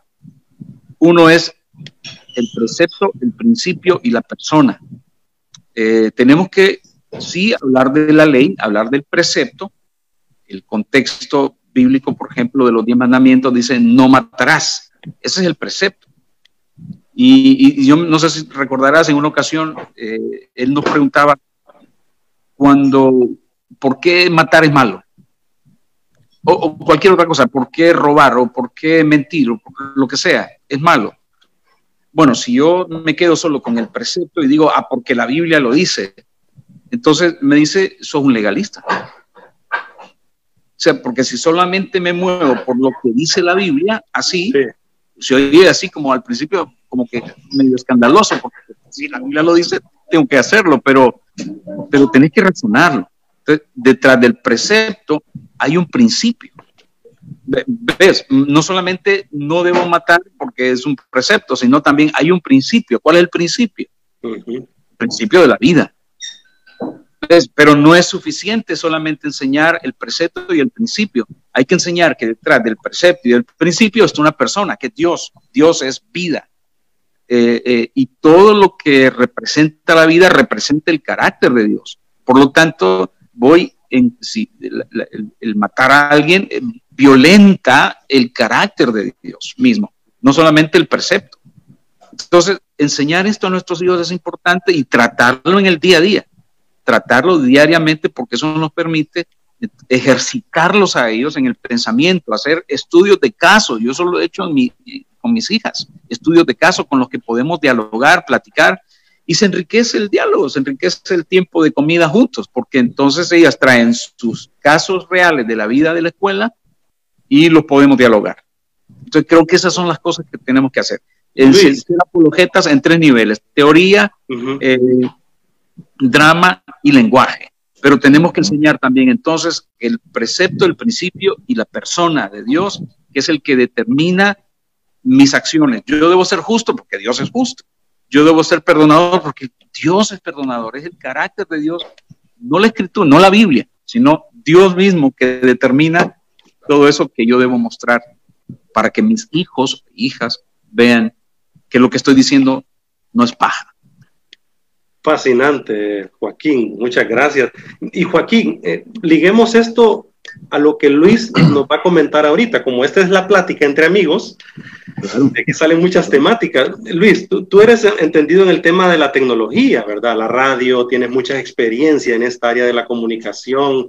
¿Y, cómo podemos eh, eh, ligar a la iglesia y la tecnología? Pero no meramente para hacer un culto y transmitirlo online, Luis. Y, Joaquín también puedes eh, pensar en esto, ¿verdad? O sea, la tecnología tendrá mella realmente en la iglesia deberemos hacer cambios radicales, Luis y, Joaquín, de manera futurista en lo que estamos haciendo hacia las nuevas generaciones? Eh, mira, yo pienso que, que la tecnología solo es un recurso, pero la esencia, el carácter es todo lo que ha estado hablando Joaquín Tomé. Mientras no tengamos lo primero, difícilmente vamos a poder desarrollar lo segundo, porque puedes tener todo lo segundo, pero si no tienes lo primero, es como una, como una burbuja de, humo que se desaparece. Me explico. Entonces yo creo que la tecnología no es algo de tenerle miedo, es algo que ha ido, de hecho, eh, escuchando a Joaquín, que qué bueno que hoy es el día de la evangelización, la misión que ha desarrollado, o sea, Joaquín habla de cuántos millones ha alcanzado el Cruz, pero cuando piensas globalmente en el mundo, te das cuenta que todavía nos falta mucho camino por recorrer hablamos de nosotros en este lado, hablamos mucho de la iglesia, que estamos acá eh, recluidos en las casas y qué tristeza que no podemos ir a la iglesia, pero tenemos una iglesia de China que ha sido una iglesia creciente, una iglesia enorme, comparada con las iglesias del mundo, obviamente por su población también, pero que ha crecido en el anonimato, ha crecido en el silencio. Entonces ellos no han tenido tecnología y han logrado hacerlo. Entonces, yo creo que la tecnología está bien desde el punto de vista de nosotros en el mundo donde tenemos y aprovecharla y bormandear, pero con esa esencia. Sin embargo, también, y, te digo este comentario, estaba en un foro esta semana con, de los foros que estoy siempre con, César Vidal, y que por cierto ahora tiene otro libro que se llama Un Mundo que Cambia, y, y es muy interesante porque fíjate que eh, estamos de cara, o sea, recuerda que nuestra lucha no es, la Biblia nos dice a nosotros, los creyentes, nuestra lucha no es contra sangre y carne. Entonces, eso tenemos que tenerlo claro. A veces como que nos distraemos un poco y nos olvidamos cuál es nuestra verdadera lucha. Entonces, realmente es bien interesante porque no son casualidades. Eh, unos comentarios que alguien hizo ahí en el foro es que interesantemente Wuhan en China, donde comenzó el coronavirus, sabes que es de todo China una de las comunidades más cristianas que existe. Y cuando digo cristiana, no me refiero a evangélico, sino que la iglesia católica está bien establecida ahí. Interesantemente, el virus comenzó O sea, no tengo una respuesta para eso, pero puede a pensar. El virus comenzó en Wuhan, que ya te dije, una ciudad meramente cristiana, de cualquier religión que sea, pero cristiana. Comenzó en Italia, que su trasfondo es católico, cristiano, y España. Sea, los pueblos más católicos, por decirte algo, fue donde comenzó esto. O sea, qué casualidad, ¿verdad? Entonces, eh, eh, hablaba César Vidal y hablaba que estamos de cara a una realidad. Él, presentaba una realidad. Sabes que iniciando esta de la, de la pandemia en marzo, no sé, 19 creo, en Sudamérica, entre Chile, Uruguay, no sé qué, eh, se ha aprovechado el tema de la pandemia para introducir leyes que aprueban el aborto, porque hay más muertes por aborto en el mundo que por coronavirus, y aún hoy día. Entonces eh, necesitaban suplir estos países suramericanos el asunto de la pandemia y prácticamente los fondos fueron condicionados a través de una reunión entre mandatarios y condicionados a que se aprobaran unas leyes que van en pro del aborto. Entonces, te das cuenta, o sea, te estoy poniendo todo este, todo este panorama para que te des cuenta cuál es nuestra verdadera lucha, o sea, espiritual, ¿verdad? Sin embargo, también, porque no quiero desanimar la iglesia, hay un detalle que César Vidal tocaba, yo solo te estoy parafraseando porque es muy profundo lo de él, pero eh, un detalle que él daba es que eh, eh, los que gobiernan la agenda globalista prácticamente han tenido la Iglesia Católica como un aliado, pero cuando me refiero a los católicos no estoy acusando a los católicos en sí, sino de, exacto, sino de que es más fácil porque tienen eso que acaba de decir Joaquín, una jerarquía. Dependen de un papa, de una estructura, y al final el católico de a pie, por decirlo en tema vulgo, aunque no esté de acuerdo, termina sometiéndose a la jerarquía. Entonces, como nosotros los evangélicos nos movemos de una manera diferente, en una reunión que tuvieron recientemente, decía, César Vidal, en torno a lo del aborto y estos temas que, están afectando al mundo, eh, llegaron a la conclusión que no le habían tomado importancia que esta iglesia realmente le está haciendo la contra, que somos nosotros. Ya ellos empezaron a sentir el efecto, aunque quizá no estamos organizados como la Iglesia Católica que nos, nos juzga de esa manera, pero te das cuenta que en el fondo Dios tiene un propósito en todo, porque de esa manera es que no pueden atacar un punto específico. Entonces, eh, regresando al punto, te dije todo, pero regresando al punto, eh, la tecnología es muy buena y eh, hacia eso va el mundo y, los cristianos vamos a mover en, torno a eso, no estamos aislados del mundo. Y, y Cruz está haciendo una gran labor pero la esencia, el carácter, el fundamento, creo que es lo más esencial en este tiempo. Definitivamente, Luis. Estamos ya listos para la última pausa comercial. Esta plática se ha ido rápido. Hemos aprovechado el tiempo al máximo. Gracias a Joaquín Tomé por eh, sus aportaciones como nuestro invitado de hoy, director de CRU, Cruzada Estudiantil en la zona norte de nuestro país, Honduras. Y lastimosamente no hemos podido tener a Alan Perdomo, ¿verdad? Sí. Nos salió el, el, tiro, como dijimos, ¿verdad? Y vamos a estar hablando de Alan en todo el programa y no pudo aparecer por problemas de energía. Gracias, EEH Honduras. Eh, situaciones que se vienen en el país, ¿verdad? Eh, les comento antes de ir a la pausa, eh, la vez pasada miraba ahí una noticia de que el ministro de Energía de Japón en el 2015 creo que fue, se inclinó durante 20 minutos, así como lo hacen los japoneses, en perdón porque se vio la energía durante 20 minutos en Japón. Claro. Así que le va a agarrar hernia a los ministros de energía en Honduras, papá, aquí. vamos a la pausa comercial. Regresamos con esta pregunta que quedó en stand-by con Joaquín Tomé. vamos a la pausa y regresamos.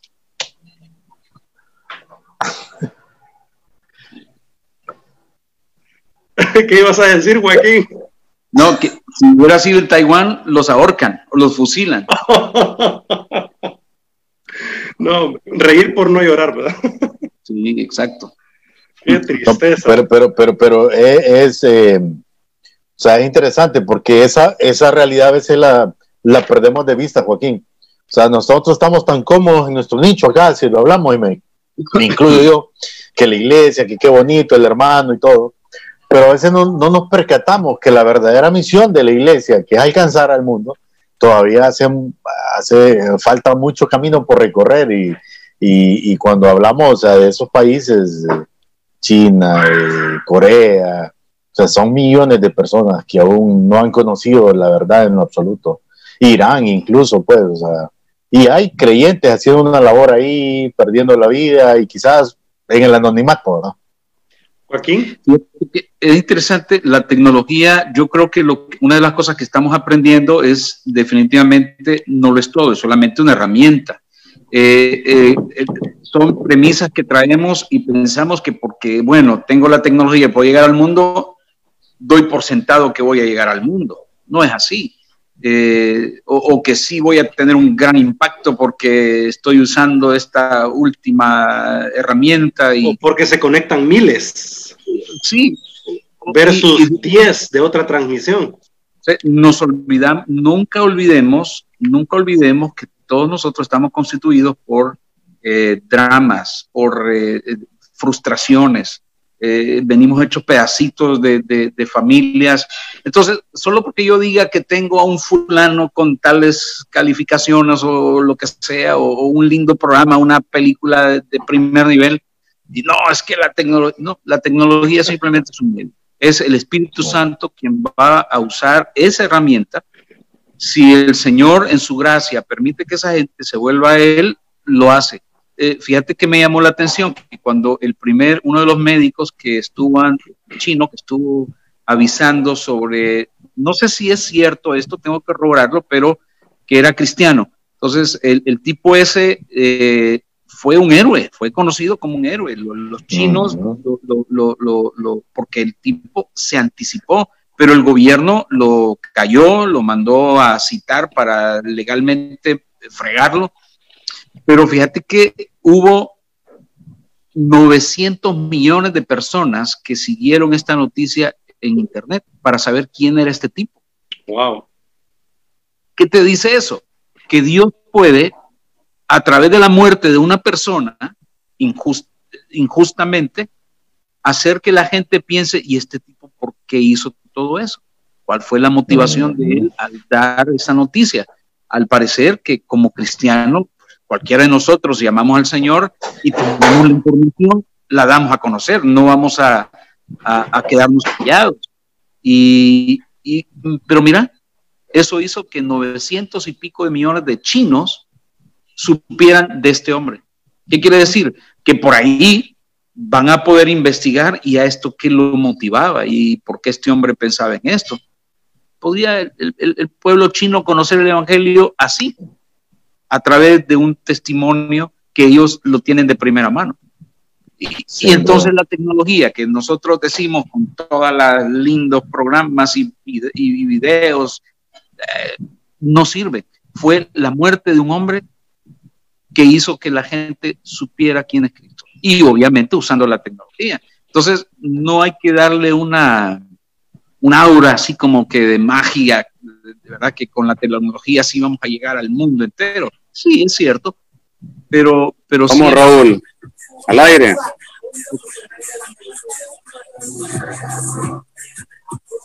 Continuamos, continuamos en Liderazgo Radio. Qué bueno que esté con nosotros todos los sábados a partir de las 12 del mediodía en vivo.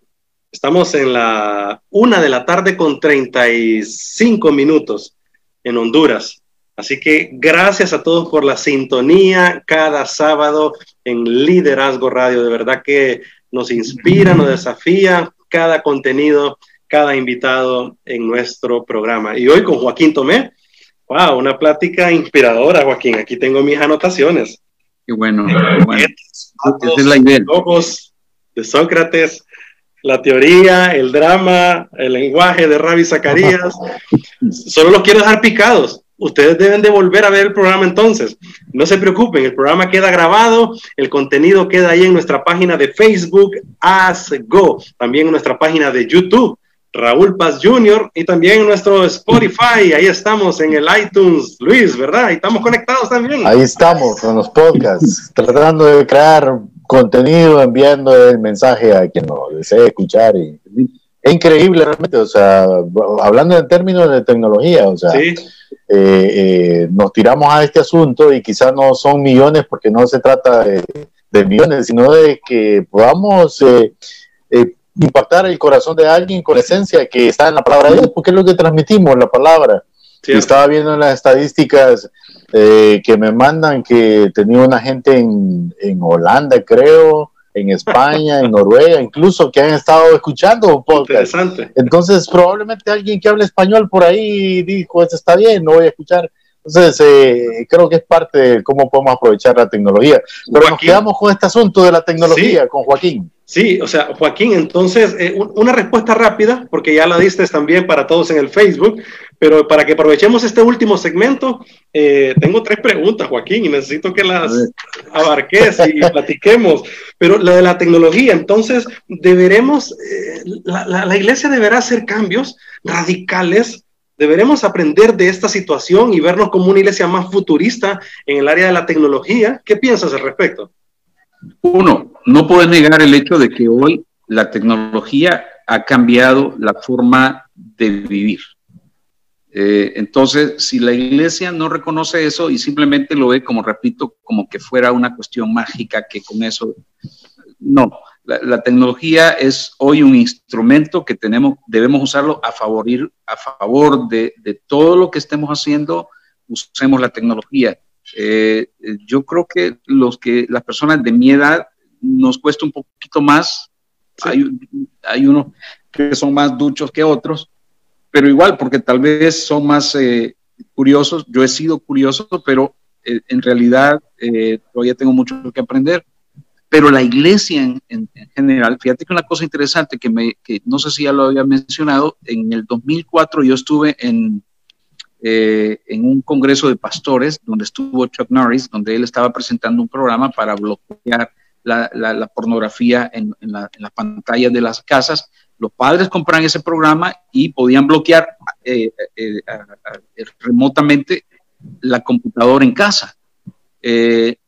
Chuck Norris decía en ese momento, decía al grupo que estábamos ahí, que cada día, estoy hablando de 2004, cada día suben a la web más de 3.000 páginas pornográficas. Entonces preguntaba, ¿y la iglesia qué, qué, qué, páginas está haciendo? Los jóvenes que están produciendo. Y, y, yo creo que ahí es donde tenemos que trabajar en los que son expertos en comunicación, en tecnología, deben trabajar con los jóvenes, con los niños, en desarrollar, ya hay contenido, la escritura es, el primer contenido, pero eh, para eso hay, y, te acuerdas que hablábamos también de de repente hacer una feria de, recursos para que la gente sepa cómo, eh, eh, a dónde ir, qué hacer, qué, encontrar, o sea, para no estar inventando el agua tibia. Alguien puede ser creativo y hacer algo nuevo, fabuloso, pero ya hay cosas que están hechas, solamente hay que adaptarlas y usarlas. Eh, Josh McDowell, por ejemplo, y su hijo Sean ya tienen un currículum para niños de primera, de, primeros grados, sobre lo que es cosmovisión bíblica. Wow. Que eso, es lo que determina la perspectiva de tu vida, cómo vas a vivir. Entonces, y está todo con el uso de la tecnología. Entonces, la iglesia tiene que sí actualizarse en ese sentido, pero tiene que saber que hay una filosofía y es que bíblica, que es Dios es quien respalda todo movimiento, toda acción que yo digo o haga, no es por la tecnología en sí. Y se han fijado que la iglesia ha sido sostenida en estos meses por los niños y los jóvenes que saben manejar la tecnología. Las iglesias están transmitiendo porque los papás, pastores, tienen a sus hijos que les están ayudando a compartir. ¿Y la iglesia cuántas veces relegó a nuestros niños? Bueno, tengamos el culto nosotros y los niños, ah, pues hay que pinten, hay que vean qué hacen, ¿verdad? Entreténganlos. Cambió el papel y realmente estas nuevas generaciones están sosteniendo a la iglesia, ¿no les parece? Por eso hay que orientarlos, por eso hay que enseñarles y traerles esa cosmovisión bíblica para que ellos respondan también a su propia generación.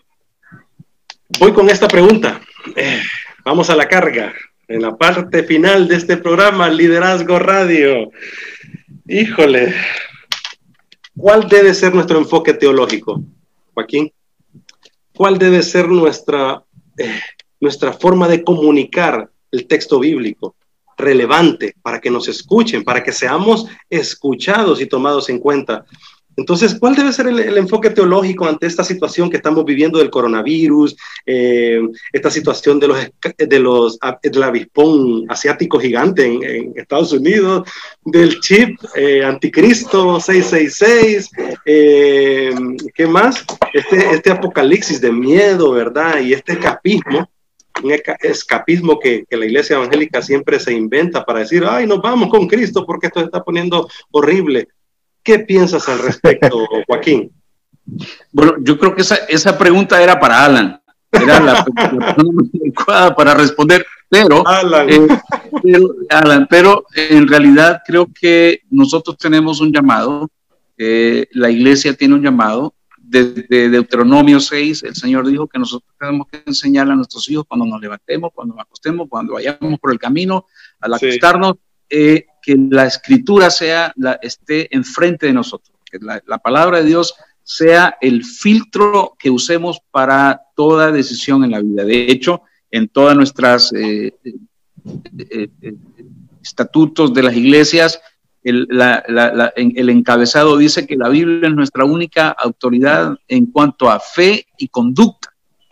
Entonces, debemos, debemos revisar todo a la luz de la escritura, el filtro de la palabra de Dios, no eh, impresiones o, gente que está hablando disparates o que hace una mezcla. Tenemos que ser siempre celosos y, usar el texto para que sea nuestro filtro. Eh, la palabra de Dios debe filtrar. Ahora, eh, hay mucha diálogo sobre, por ejemplo, qué falta, qué, qué cosa hay que esperar para que ¿verdad? Para eh, algún eh, cataclismo, alguna situación antes de que Cristo venga. Quiero recordarles que en la Escritura, muy llanamente, el Nuevo Testamento y el apóstol Pablo no nos deja o nos deja claro que no tenemos que esperar nada más que a Cristo. Yo no estoy esperando al anticristo. Yo no estoy esperando el reloj de, ¿verdad? Que Dios, Él es el reloj de Dios y que todo está bien, pero, pero yo no estoy esperando más que a Cristo. Ese, es mi, ese es mi, puedo estar consciente, obviamente están pasando cosas interesantes en el mundo, tengo que ser, eh, y, repito, pasarlo por ese sedazo de la escritura, pero el evento más esperado por la iglesia no es el anticristo, o las plagas de Egipto, o las plagas del Apocalipsis, el evento más esperado de la iglesia es la venida de nuestro Señor, el, rapto de la iglesia. Sí, sí, sí. Si eso es así, la palabra dice que esto va a santificar mi corazón porque estaré viviendo cada día, Señor, puede ser que sea hoy que vengas. Entonces, eh, personalmente, esa es mi posición.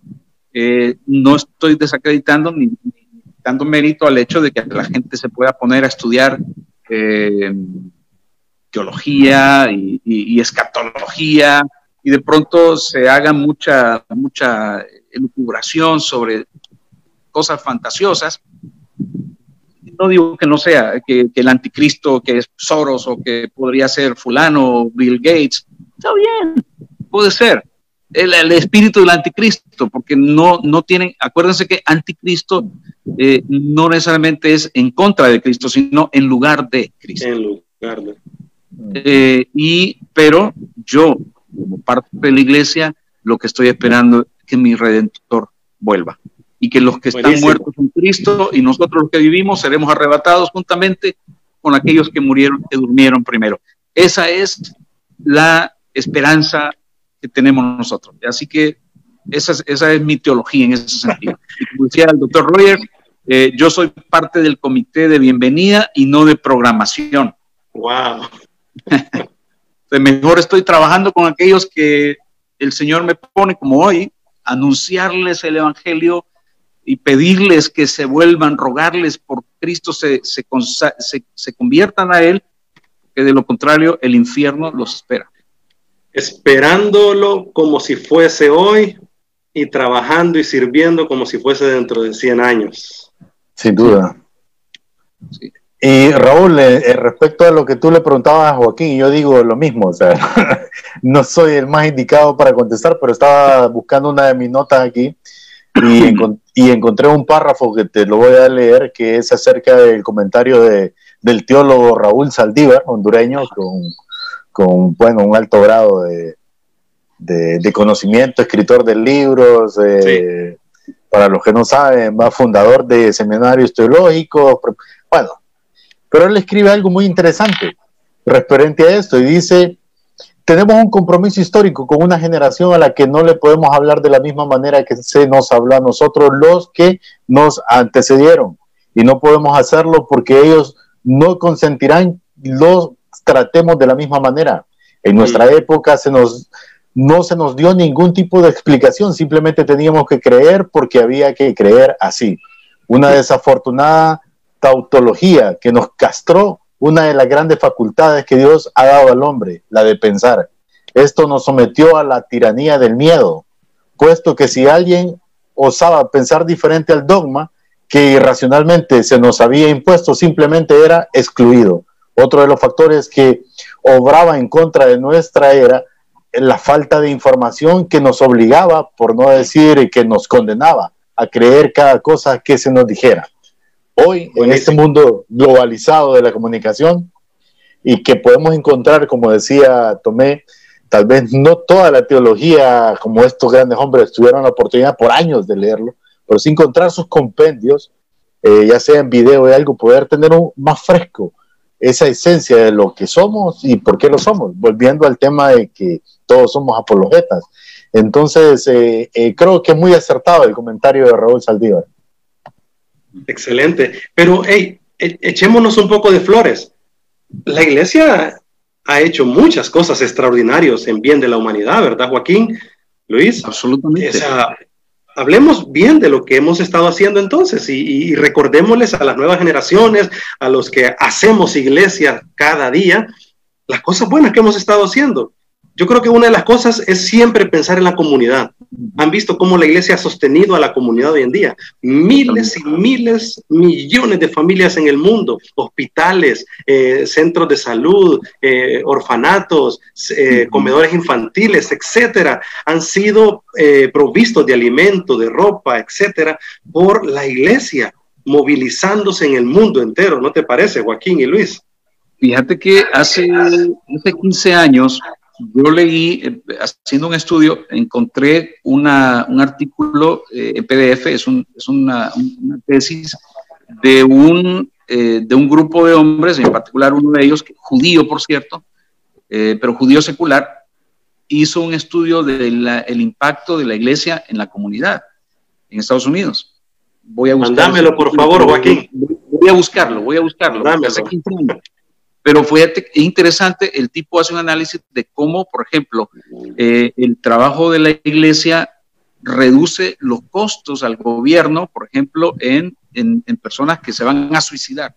Una persona que al impedir el suicidio, eh, esa persona eh, no tiene que hacerse gastos, todo el dolor que genera esa cuestión, el asunto del alcohol, cuando la gente empieza y sale del alcohol, todo lo que el trabajo que obviamente es un reflejo del, impacto espiritual, se manifiesta en la, sociedad, la iglesia hace un aporte increíble. Ahora, yo creo que es, eso, imagínate que no lo hizo un cristiano. Yo creo que necesitamos, y ahí es donde viene la iglesia, organizarse, eh, si hay gente que son sociólogos, gente expertos en investigación de mercado, qué no hacemos un estudio, lo que tú estás diciendo, Raúl, de pronto tener una, una, cuál es el impacto real de la iglesia en la sociedad y cuánto dinero implica eso? Eh, que Trump esté pidiendo que la iglesia sea esencial, que se vuelva, es porque es, una, es, un, es un principio, en los Estados Unidos está la libertad. Eh, ellos no, por eso la segunda enmienda de tener armas, porque las armas no son para defenderme de un ladrón que va a entrar a mi casa, sino del gobierno que se quiere imponer y quitarme la libertad. Interesante. Ah, eh, ese, ese, es el sentido de la segunda enmienda. No es para usar, para defenderme contra criminales, sino contra tiranos de un gobierno que me quiere quitar la libertad. Ese es el sentido de... Entonces Trump reconoce el hecho de que ningún gobernador, ningún presidente puede quitarle la libertad a la gente ¿verdad? Eh, es, tu, es principio, la libertad. Entonces, eh, pero creo que la iglesia puede ser consecuente, puede ser eh, un, pastor amigo mío en Atlanta, él dice, yo no voy a hacer lo que diga necesariamente el gobernante, ir en contra o a favor, sino que yo estoy a cargo de la iglesia, soy el responsable de la vida de, mi iglesia y vamos a hacerlo en base a sabiduría, no en base a, incluso a esta, este principio constitucional de libertad, sino porque hay que ser sensato, entonces hay que hacerlo en base a, cuestiones que, que convengan y pues vos tenés que dar cuenta por toda esta congregación que está guiando. ¿Qué más aportes hemos hecho como iglesia ahí en este tiempo? Híjole, yo creo que uno de los mayores aportes es que nos ha traído a la luz y a la verdad, Raúl, porque, o sea, yo recuerdo cuando era un niño, no hace mucho, eh, y mi mamá católica, eh, no había fin de semana que en Tegucigalpa no, tal vez tenía siete años, porque a los ocho años, ocho años y medio tenía yo de edad cuando mi mamá se convirtió al cristianismo. Pero ella era católica y iba todos los fines de semana ya a rezarle a la Virgen de Suyapa. Yo iba, pero a comer pastelitos afuera de la Basílica de Anteus. Y, y esa era la forma de creer en Dios. Pero un día eh, eh, llegó una persona creyente, siempre habían creyentes, dando palabras, pero era, ella era bien cerrada, católica, que no se metan con su fe. Pero un día, por esas cosas de la vida, el Espíritu Santo, ella fue a una cruzada con el evangelista, eh, se llama Jorge Rasky. Jorge Rasky. Y en esa cruzada, sí, en esa, en esa cruzada, ella decidió dar el paso de fe. Y yo, como era el menor de la familia y el escudero, digo yo, que siempre andaba con ella, pues me, me, me fui cuido en esa bendición y desde entonces nos conectamos con la iglesia y así como ella era de católica, radical, se volvió una evangélica también radical, ¿verdad? Y entonces ya sabes por dónde me llevó en ese camino de la vida cristiana. Y a su forma, eh, quizá no consciente eh, por conocimiento, como lo estamos hablando, pero sí por inspiración de Dios, ella impuso, ya que yo era el único creyente en la casa, ella impuso principios, o sea, eh, para muchos quizás dirán que radical, pero es que ese era el momento. Entonces yo recuerdo que nosotros teníamos dilemas porque tal vez ya en un momento posterior yo era un adolescente, 13 años, y ella me decía, tal vez habíamos tenido una discusión, pero tú no puedes ir a presentarte así ante Dios. ¿Cómo vas a ir a lavar con esa actitud? Me decía. Y aunque parece bien radical, pero creó en mí aquella esencia de darme cuenta que Dios es algo serio, que adorar a Dios no es un juego. Y aunque yo decía a mi mamá, porque somos generaciones totalmente distantes, ella es muy mayor y yo el menor eh, de todos, yo decía, eh, está loca, yo voy a ir por mi cuenta, yo me movía por mi cuenta y siempre iba a la iglesia. Pero esa esencia ella la, la, impuso ahí, que creo que son de las cosas que, que quizá hemos perdido en los últimos tiempos, de lo cual hemos hablado en toda esta plática con Joaquín. Sin embargo, creo que la evangelización ha sido algo importante. O sea, cuando vemos en nuestro país y que hoy día todo el mundo dice soy cristiano, Raúl, hubo un momento, eh, quizás nosotros nacimos en otro tiempo, pero hubo un momento, Joaquín tal vez lo sabe, donde no era común, no era fácil encontrarse otro cristiano evangélico como hoy día pasa. Entonces realmente se ha hecho una gran labor eh, eh, a nivel, si lo vemos localmente. Sí, creo que los voluntarios, millones de voluntarios en el mundo, dan de su tiempo, de su vida, por el servicio de los demás. ¿Cuántos millones eh, de dólares podríamos decir por el tema de que es el, billete que más se mueve en el mundo? ¿Cuántos millones de dólares se aportan a muchas ONGs, a muchas comunidades, eh, a muchas familias, eh, a proyectos de vida? Creo que como iglesia, y lo decía Bill Hybel, somos la esperanza del mundo. Así, así que adelante, Vamos a echarle ganas, como decimos nosotros aquí, haz go por tu vida, por tu familia, por tu iglesia y por tu comunidad. Luis. Raúl, solo un comentario pero más que un comentario que sea un precedente para nosotros, porque a mí me, impactó mucho, y es en eh, relación a ese testimonio que te acabo de contar. Fíjate que recientemente, el día eh, que estuve de cumpleaños, yo escribí algo referente a que mi mamá fue la persona que me llevó al Señor. No sé si tú leíste, pero en los comentarios escribió una hermana que se llama Sonia Lagos, y Sonia me escribió, hey, eh, cumpleañero me pone, saludos, sabes que siempre hablo con tu mamá, me pone. Me impactó tanto, claro, inmediatamente yo le contesté, porque ¿sabes quién es esa persona? Es una persona que era amiga de mi hermana mayor, que ella sí era creyente, era cristiana evangélica, y ella no dudaba cada vez que iba a la casa hablarle de la, de, de, la luz, de la verdad a mi mamá, aunque mi mamá la criticaba y todo, pero ella no dejaba de hablarle. Entonces, cuando mi mamá se convirtió en esa cruzada que te estoy hablando, ¿a quién crees que llamó primero? A Sonia. Entonces yo le digo, nunca me olvido de usted porque siempre está en las conversaciones de mi madre, que si no hubiese sido por usted no hubiera llegado a una iglesia. Eso también tenemos que tomarlo los creyentes hoy día, acompañamiento. Y me impactó tanto porque han pasado tantos años y, y que me escriba, aún sigo hablando con ella. Wow, impresionante. Wow. Testimonio de vida, Luis. Joaquín, 30 segundos para despedirte, tus últimas palabras. Gracias, desafiante e inspiradora conversación el día de hoy contigo. Qué bueno, qué bueno. Eh, yo, yo creo que nos queda simplemente recordar el hecho de que si vamos a hacer un impacto en nuestra sociedad, eh, tenemos que empezar a hacerlo en nuestro propio hogar. Eh, no porque somos perfectos, sino porque somos auténticos, porque el Señor eh, nos ha llamado a ser eh, los líderes en nuestra casa, ser, ser ejemplo. Si eso no lo estamos haciendo, podemos ser exitosos afuera, con grandes ministerios, con, porque eso es un peligro, ¿verdad?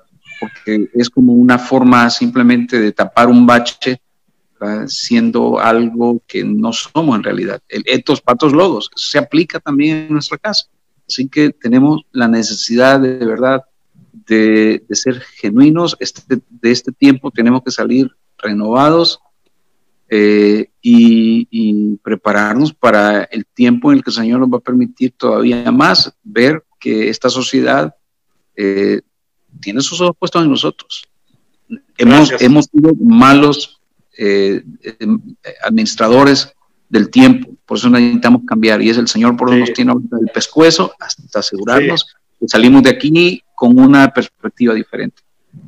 Gracias, Joaquín Tomé, director de Cruzada Estudiantil en la zona norte de nuestro país. Y como homenaje a Ravi Zacarías hemos hecho este programa y como él muy bien decía, hemos ayudado al pensador a creer y al creyente a pensar. Mi estimado Luis, nos vamos. Extraordinario, muchas gracias Joaquín, siempre es un honor compartir contigo y aprender de todos tus vastos conocimientos. Eh, bueno, mi estimado Raúl, no quisiéramos, pero ahí es el tiempo. Y porque liderar es servir e inspirar.